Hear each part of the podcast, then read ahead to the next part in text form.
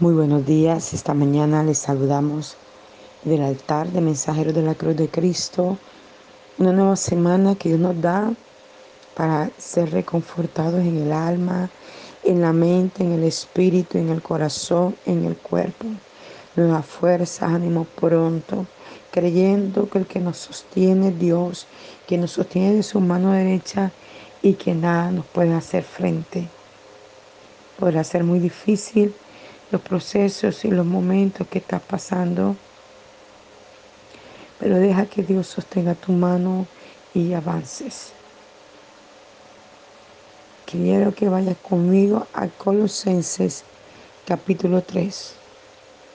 Colosenses 3, versículo 1 en adelante. Les recuerdo que estoy leyendo la Biblia parafraseada al día. Si ustedes resucitaron cuando Cristo resucitó, fijen la mirada en las grandes riquezas y el indescriptible gozo que tendrán en el cielo, donde Él ocupe junto a Dios el sitio más excelso de honor y poder. Dejen que el cielo sature sus pensamientos y no pierdan el tiempo en las cosas de este mundo. Después de todo, ustedes están muertos y a los muertos no les importa este mundo. Su verdadera vida está en el cielo con Cristo y Dios. Y cuando Cristo, que es la vida de ustedes, regrese, resplandecerá con Él y participarán de su gloria. Fuera pues con el pecado y las cosas terrenales, mueran los deseos malos que se anidan con sus vidas apártense de los pecados sexuales, las impurezas, las pasiones desordenadas y los deseos vergonzosos, y no vivan para las riquezas, pues eso es idolatría. La terrible ira de Dios que hará sobre los que hacen tales cosas antes. Cuando todavía su vida formaba parte de este mundo, las, las hacían ustedes. Pero ha llegado el momento de arrojar de ustedes la ira, el enojo, la malicia, los insultos y las malas palabras que antes solían brotar a raudales de sus labios. No se mientan unos a otros, porque en su angustia, porque en su antigua y perversa vida lo hacían pero ya murieron aquella vida. La vida que ahora viven es completamente nueva. Cada día pues aprenden ustedes más de lo que es justo. Traten constantemente de asemejarse más a Cristo, creador de esta nueva vida. Gloria al Señor. Bendito sea su nombre para siempre. Exaltado sea su nombre para siempre. Gracias por esta palabra que nos das esta mañana. Ruego que penetre hasta lo más profundo de nuestra alma y nos hable, Señor, y sea certera a nuestro corazón y a nuestros pensamientos para que podamos entender con claridad lo que nos quieres hablar, Señor.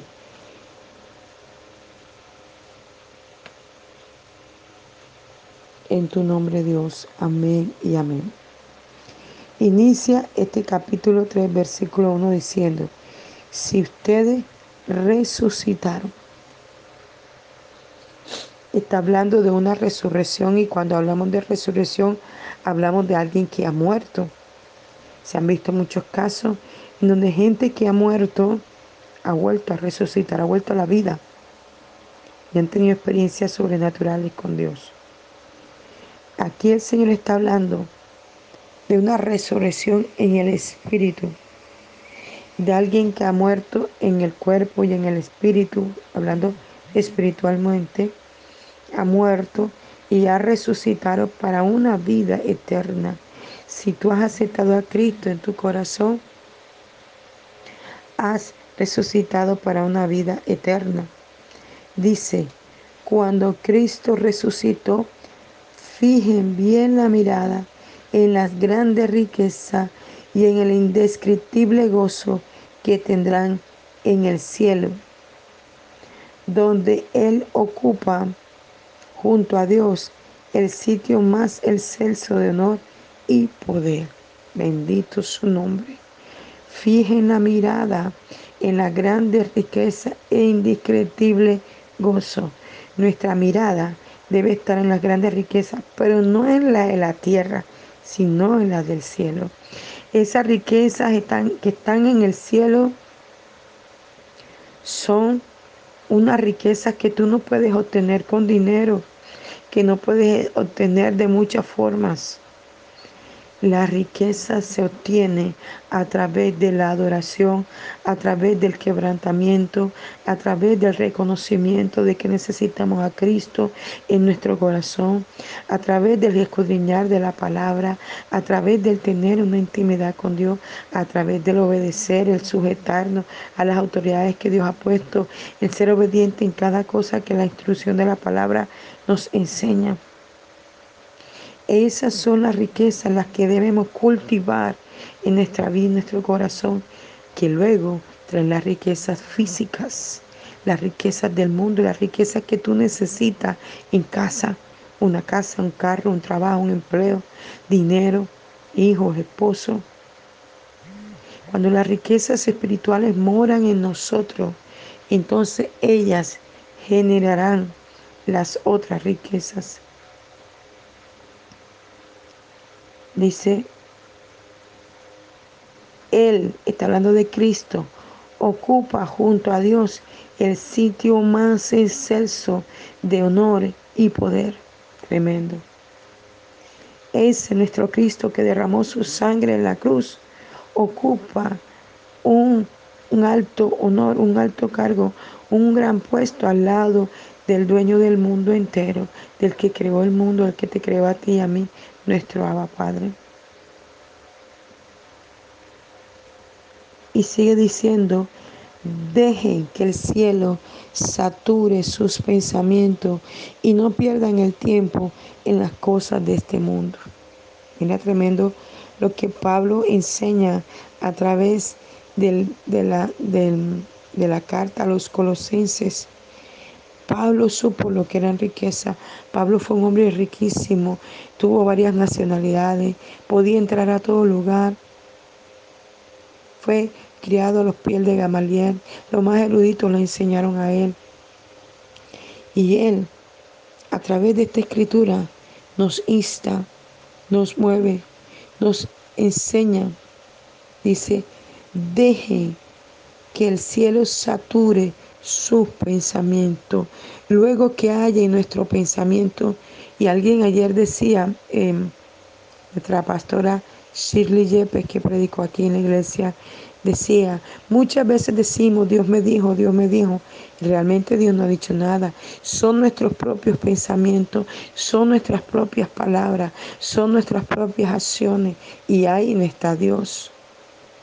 Por eso tenemos que tener mucho cuidado cuando decimos Dios me habló, Dios me mostró, Dios me dijo. La gente ha cogido esto alegremente, yo he venido notándolo hace días, donde gente que nunca ha tenido una relación con Dios, una comunión con Dios, de pronto llega y dice, es que Dios me mostró, Dios me reveló, yo siento en mi espíritu que lo que están diciendo es mentira. Una cosa fuerte en mi corazón aun cuando escriben en sus escritos, yo puedo denotar que lo que están diciendo no es verdad. Es como una excusa para poder decir, lo hice porque Dios fue el que me guió, o lo hablé porque fue Dios que me guió. Y él dice aquí, sature su pensamiento. Mira lo que dice, iniciando ese versículo, dejen que el cielo sature, dejen, o sea que quizás no estamos dejando que lo haga. Dice, dejen que el cielo sature sus pensamientos. Y es un momento de detenernos a pensar, ¿realmente mis pensamientos están saturados del cielo? ¿Realmente mis pensamientos están saturados de la palabra? ¿Realmente mis pensamientos están saturados de lo que la palabra enseña? Porque si nuestros pensamientos estuvieran saturados realmente de la palabra, no hiciéramos muchas cosas que desagradan a Dios, que ofenden a nuestros hermanos, como lo enseñaba ayer la pastora en el cumpleaños de nuestra iglesia. Cuando estamos saturados de la palabra hay la unidad, no la separación. Hay la unidad, no el rompimiento. Hay la unidad y hay el acuerdo, no el desacuerdo. Esto trae la unidad en el espíritu. Y sigue diciendo, y no pierdan el tiempo en las cosas de este mundo. Bendito sea su nombre. Dos connotaciones en un versículo. Saturar los pensamientos, o sea, dejar que lo haga y que no pensemos en las cosas del mundo, que no perdamos el tiempo en ellas, porque cuando nos saturamos del mundo y de la manera como el mundo se maneja, vamos perdiendo averaje, vamos perdiendo terreno, vamos perdiendo aquello tan importante que nos ayuda a crecer para alcanzar lo que el reino nos está ofreciendo.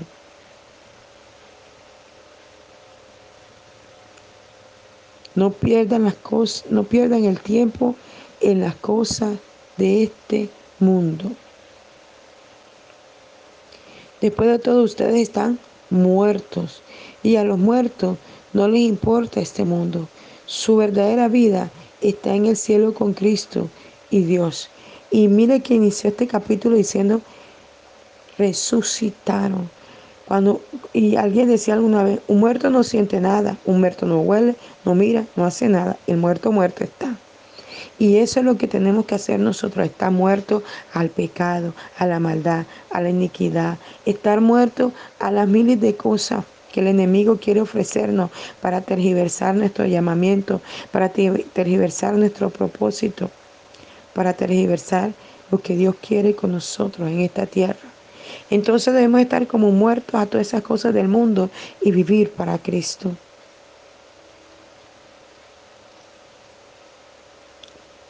A los muertos no les importa este mundo.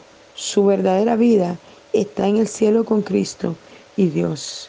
Esa es nuestra verdadera vida, estar en el cielo con Cristo y Dios. Prepararnos en esta tierra para ir a nuestra morada en el cielo. Y cuando Cristo, que es la vida de ustedes, regrese, resplandecerán con Él y participarán de su gloria. Bendito su nombre prepararla en esta tierra para cuando Cristo venga o partamos antes de que Él venga, podamos ir, aleluya, y participar de la gloria que se mueve en el cielo.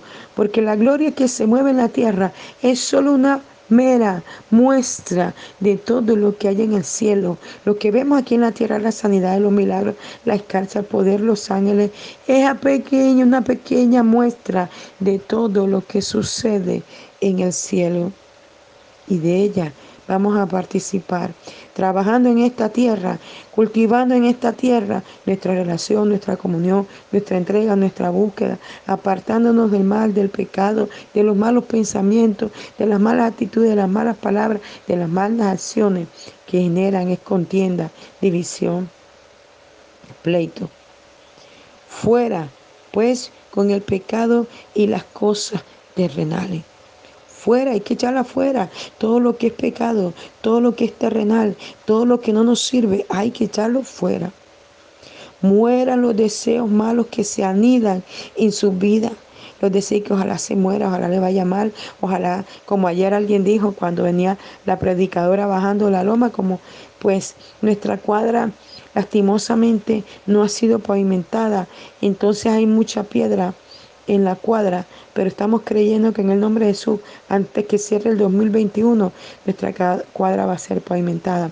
Y mientras ayudaban a la predicadora a bajar, porque venía con tacones muy altos, alguien de una de las casas que estaban sentados en la puerta dijo, ojalá se parte la pierna en tres pedazos. Los malos pensamientos que anidan por el odio, en este caso de estas personas, por el odio que tienen contra mensajeros de la cruz de Cristo y contra mi vida. Y todo lo que ellos vean, que me apoyen, todo lo que ellos vean, que vienen al ministerio, que vienen a bendecirnos, a ellos les causa rabia, enojo. Y por eso tienen esos malos deseos contra mi vida, la iglesia y cada miembro de ella.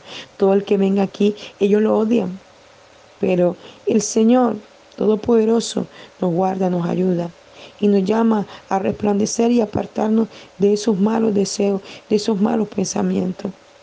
Cuando alguien atenta contra el otro, robando, cogiéndole algo que es de ellos, y llegan al lugar y lo ven mal puesto y lo toman, eso es atentar, eso es dejar que los malos pensamientos aniden para atentar contra alguien.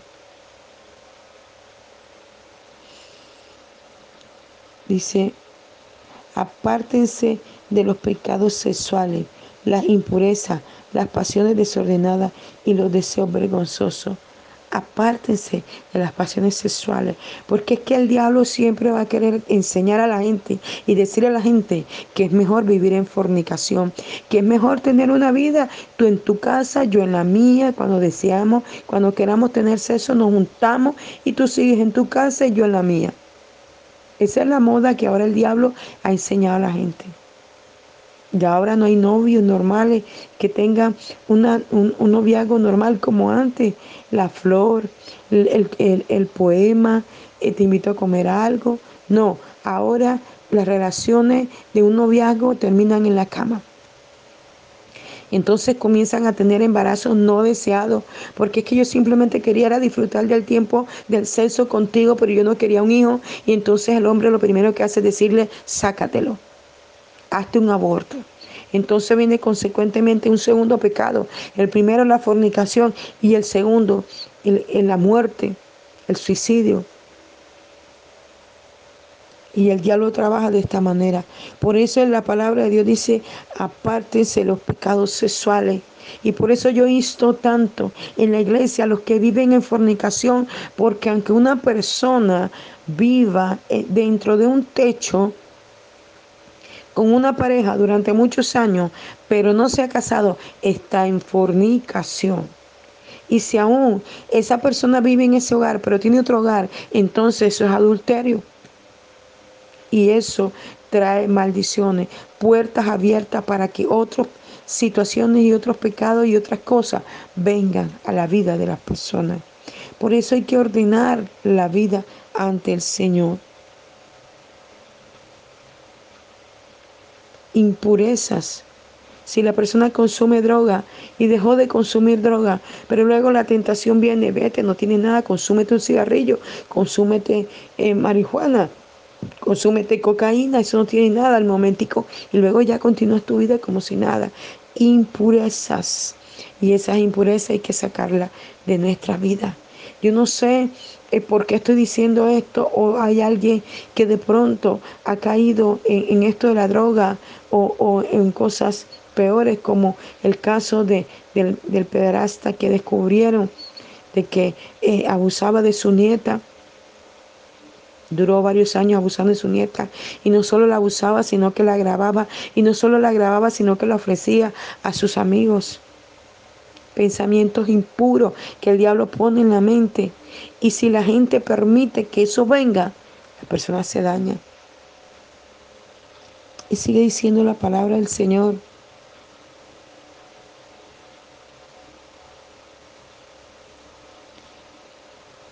Y no vivan para las riquezas, pues eso es idolatría. No vivan para las riquezas. ¿Por qué? Porque el mal de toda persona es el dinero. El dinero no es malo, el dinero es de Dios, pero el mal de esa persona es el dinero. Amontonar, amontonar, amontonar, amontonar, amontonar riqueza y se olvidan de Dios, se olvidan de su familia, se olvidan de ayudar a su prójimo. Es tremendo esto. Se olvidan hasta de los padres.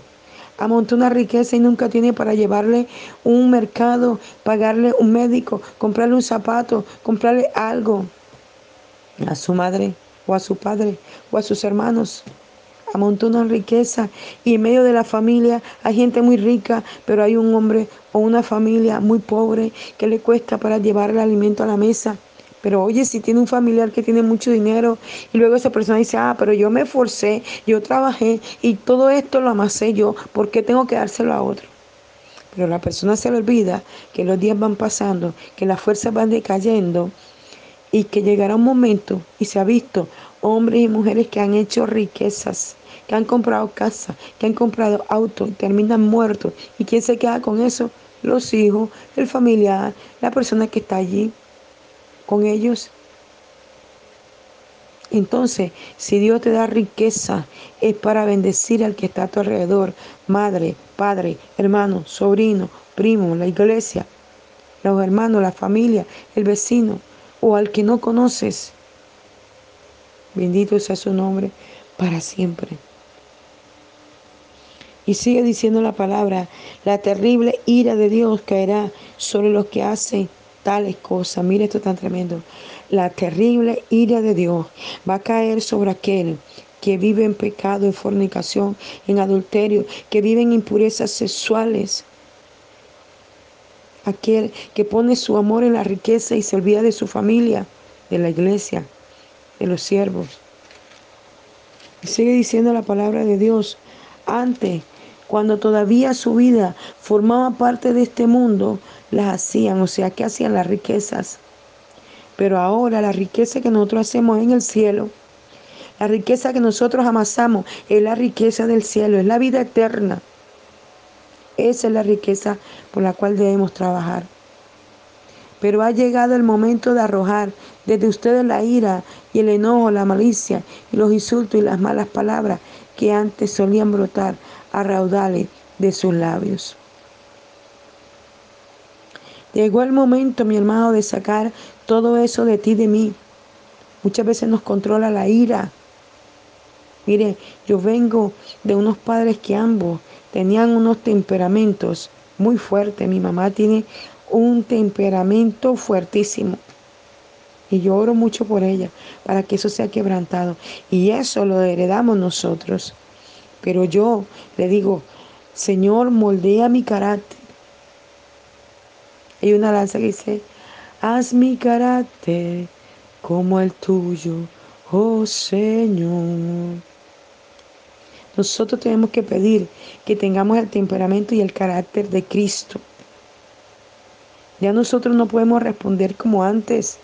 En estos días que enseñamos en la iglesia, la gente se reía porque yo le decía que hay gente que compra las peleas, parecen gallitos. La pelea no es con ellos, la discusión no es con ellos, ellos se van entrando y van diciendo, y en estos días lo vivimos aquí. Algo que mandamos hacer y la persona a quien le pedimos hacer el trabajo vio que la otra persona no lo hizo correcto y llamamos a la otra persona y vino un tercero que ni siquiera estaba cuando hicimos el convenio, que ni siquiera estaba cuando hablamos el asunto. Vino a opinar y a decir es que esto no es así, porque claro, porque la otra persona era su hermano, entonces él vino a comprar la pelea. Y bueno, no era una pelea, era algo que hablamos respecto a un trabajo que se mandó a hacer y no se hizo conforme a nosotros lo habíamos dicho y conforme se necesitaba. Entonces vino un tercero a meterse en la conversación. Y esto lo que genera son discusiones y problemas graves. Y lo vimos ayer. Una hermana me comentaba, me contaba que cuando llegó a casa encontró que había muerto en la esquina de su casa. Y luego al escuchar las cosas, descubrieron que era que había generado un problema el día anterior en otro lugar. Y el que fue afectado vino a cobrar venganza. Y siempre va a pasar así. Hay un dicho en Colombia, no sé si en otros países, entre peleas de marido y mujer nadie se debe meter. Porque cuando los esposos discuten y se mete un tercero, el tercero opina, el tercero dice, y luego los esposos están bravos en el momento, y luego los días pasan, hacen las paces y o el esposo se queda bravo con la persona o la esposa se queda bravo con la persona y se perdió la amistad que había con el tercero por meterse en los problemas del esposo. Por eso cuando usted vea que un hijo tiene problemas con la esposa o una hija tiene problemas con el esposo, usted como padre no se meta ore a Dios. Su intervención es con el reino de los cielos. Comience a orar a Dios y no se meta, porque luego el yerno se quedará bravo con la suegra o con el suero, o la nuera se quedará bravo con el suero y lo verá como los peores, como muchas veces hemos visto que los suegros y las suegras son vistos como lo peor. Nosotros como conocedores de la verdad tenemos que ir a la presencia de Dios y ponernos en la palestra de Dios para que Dios trate con ellos y sus hogares sean transformados. Padre, te damos gracias esta mañana por tu palabra que nos edifica, que nos aconseja, que nos exhorta, Señor. Que esta palabra pueda penetrar hasta lo más profundo de nuestro ser, Dios. Les habló el apóstol Daniel Rentería desde el altar de Mensajeros de la Cruz de Cristo, Barranquilla, Colombia. Un abrazo fuerte en la distancia.